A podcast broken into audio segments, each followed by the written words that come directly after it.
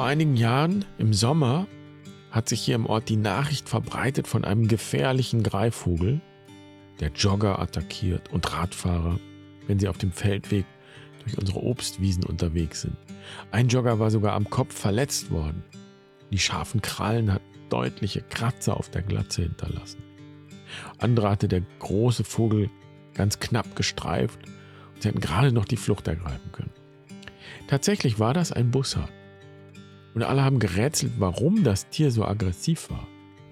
Bis dann eines Tages die Leute vom NABU-Zentrum hier in den Rheinauen in einem Zeitungsinterview aufgeklärt haben, was da los war.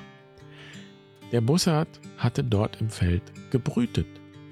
Und in dieser Zeit betrachten diese großen Greifvögel alles, was sich auf 100 Meter ihrer Brut nähert und sich schneller bewegt als ein Spaziergänger, als potenziellen Angriff. Und das Beste, was man tun kann, langsam gehen und einen großen Bogen um das Gebiet machen. Denn wir stehen natürlich nicht auf der Speisekarte der Bussarde und sie machen keine Jagd auf uns Menschen. Die Angst aber, die dieser Vogel hier im Ort ausgelöst hat, war beeindruckend und ist ein Beleg dafür, wie respekteinflößend diese großen Tiere sind, deren Flügelspannweite bis zu 1,35 Meter betragen kann. Tatsächlich sind Bussarde sehr genügsame Vögel, die auch nur dann jagen, wenn es wirklich notwendig ist. Und sie können dafür stundenlang am Himmel schweben. Und wenn sie günstige Aufwinde dafür nutzen, dann kreisen sie, ohne mit dem Flügel zu schlagen, und betrachten von oben die Landschaft. Auf jeden Fall eine Qualität, die unseren Gast im Podcast inspiriert zu einem weiteren Brief. Natürlich immer noch genauso fiktiv wie in den vergangenen Tagen, aber dafür nicht weniger wahr. Viel Freude also mit der 16. tierischen Weisheit und herzlich willkommen bei Barfuß und Wild. Ich bin Jan. Schön, dass du dabei bist. Ich freue mich, diese Folge mit dir zu teilen.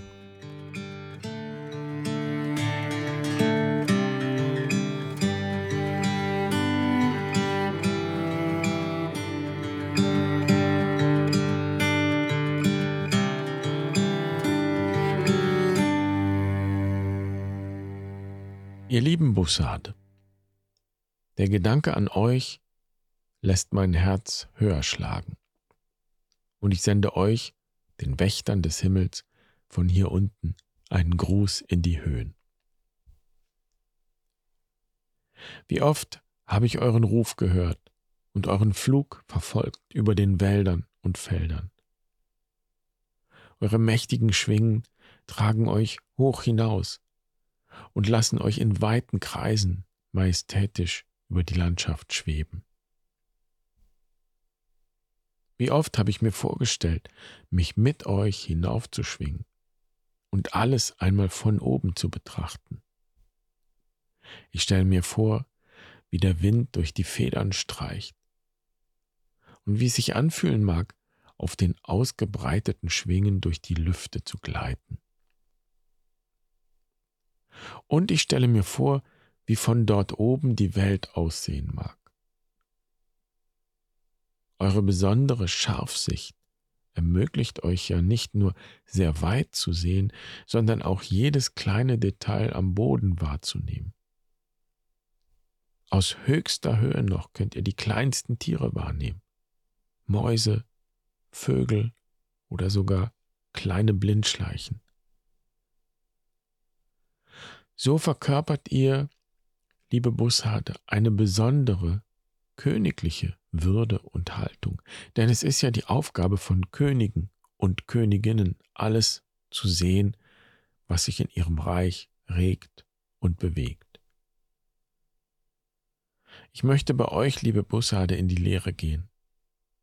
Und wenn ich schon nicht fliegen kann, so möchte ich doch den weiten und freien Blick von euch lernen. Was wäre, frage ich mich, wenn ich mit diesem Blick König in meinem Reich sein könnte?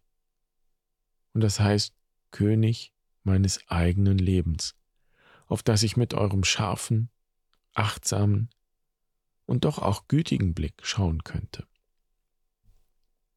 Ich würde all die Ereignisse meines Lebens von oben betrachten alles Gute, Schöne und Staunenswerte, das mir widerfahren ist, und zugleich alles Herausfordernde, Traurige und Unangenehme.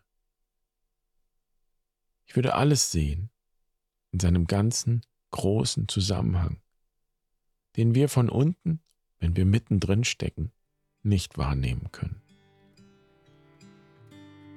So möchte ich mich von euch, liebe Bussarde, erinnern lassen an meine Freiheit und die Fähigkeit und Bereitschaft, genau hinzuschauen, ohne den weiten Blick zu verlieren. In Liebe und Dankbarkeit bin ich, euer kleiner Bruder Franziskus.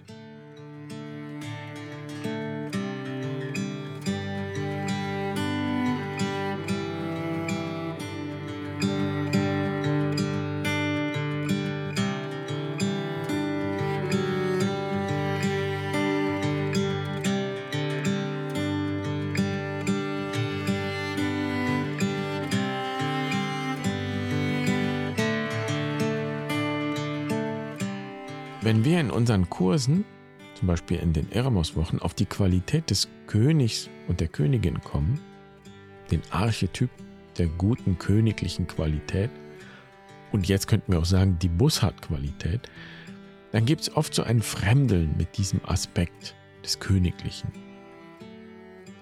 Und auch wenn dann klar ist, dass wir ja hier nicht auf einer politischen Ebene die Monarchie befürworten, sondern dass die Königsmetapher ein Symbol ist, so wie es in unseren Märchen und Mythen vorkommt.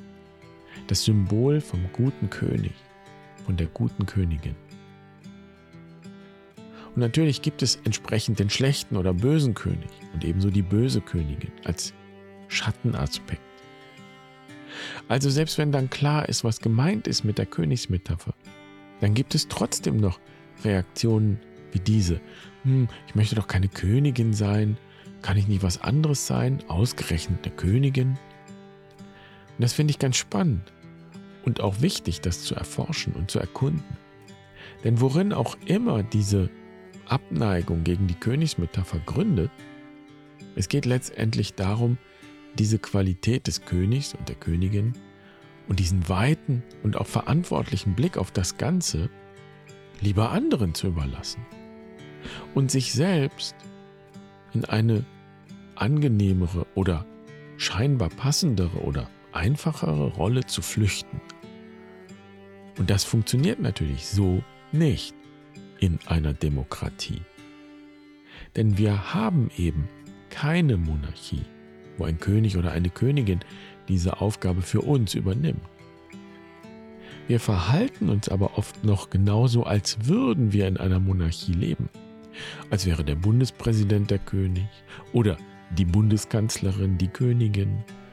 Eine Demokratie funktioniert aber nur, wenn jeder und jede Einzelne diese königliche Qualität und diesen weiten Blick in sich selbst verwirklicht und praktiziert, würde ich sagen. Und so bin ich auch überzeugt, dass unsere Online-Seminare, wie zum Beispiel die Eremos-Wochen, wo wir uns sehr intensiv mit der Königsmetapher unter anderem auseinandersetzen, nicht bloß so ein spirituelles Shishi sind für Frauen in der Midlife-Crisis, die sonst nichts zu tun haben. So hat das neulich mal jemand kritisch formuliert. Nein, es geht letztlich darum, dieses reife Erwachsensein zu lernen und zu üben und zu erfahren und für diese Qualität Raum zu schaffen. Denn was unsere Demokratie braucht, sind ganz dringend mündige Bürger, wie es so schön heißt. Also, das nur als Fußnote zum Bussard. Ich freue mich, dass du heute dabei warst. Und falls du gleich anfangen möchtest mit der Vertiefung und der Erkundung der Königsmetapher, kannst du dir das PDF zum Bussard, zu dieser tierischen Weisheit auf der Webseite runterladen. Vorausgesetzt, du hast Zugang zu unserer Website, sprich, du bist oder warst zu einem Kurs bei uns angemeldet. Falls du Fragen hast dazu, schreib gerne. Ich freue mich auch über Kommentare. Schön, dass du dabei warst. Ich wünsche dir einen wundervollen Tag. Bis morgen. Mach's gut. Pace bene.